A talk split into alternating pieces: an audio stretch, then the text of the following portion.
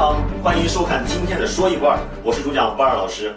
呃，上在上期节目当中也讲过了，谭桑石他最早进入我们的视野，是他被用作了道具，替代了蓝钻，出现在了电影《泰坦尼克号》等的剧中。那么他所替代的蓝钻又是一种什么样的珠宝呢？今天就来给大家讲一讲。那讲到蓝钻呢，就有一颗钻石是不得不提的，哪颗钻石呢？Hope，它的名字非常好听，叫希望。它在业内有另外一个名字，叫做厄运之钻。为什么叫厄运之钻呢？今天我就给你们讲讲这个故事。厄运之钻啊，从它的诞生之日起就故事不断，故事连连。Hope 这个钻石是三百多年前在印度发现的。Hope 这个钻石刚刚挖掘出来的时候，有一百一十二点五克拉。一克拉有多重呢？一克拉是零点二克。那么多少克？这颗钻石大家自己换算一下就知道了。一百一十二点五克了。后来。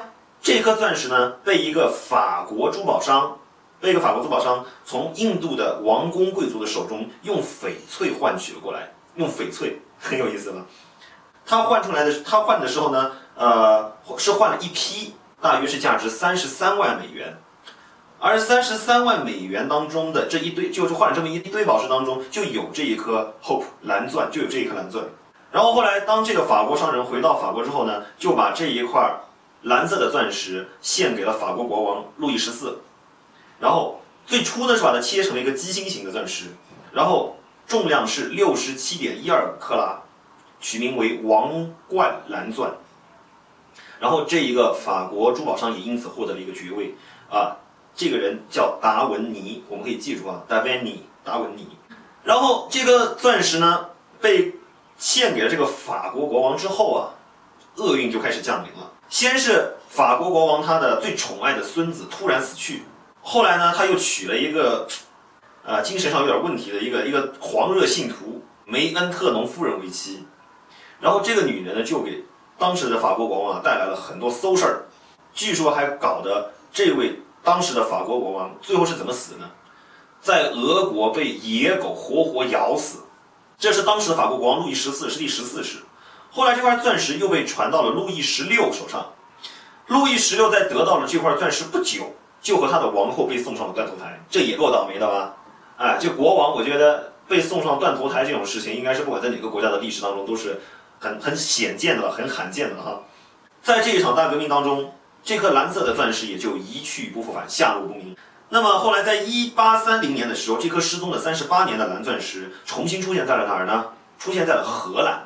属于一个钻石切割人所有，为了防止法国政府追回啊，我说这荷兰人也是特贼，然后就将这颗钻石重新切割了一次，就切割成了今天的样子。然后重量多重呢？四十四点四克拉。我说这，我说这重量也是挺神的。历史上的很多很有名的钻石，尤其是大颗粒的，其实都经过了不止一次的切割。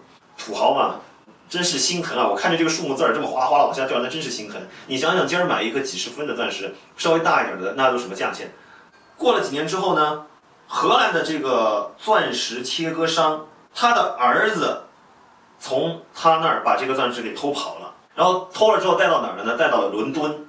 但是很有意思，到了伦敦之后，他也也没什么详细的记载。然后到了伦敦之后没多久就自杀了，这人就自杀了。你说这好玩吧？所以说，哦，不是，应该说这倒霉吧？哈，咱不能幸灾乐祸啊，说这好玩吧？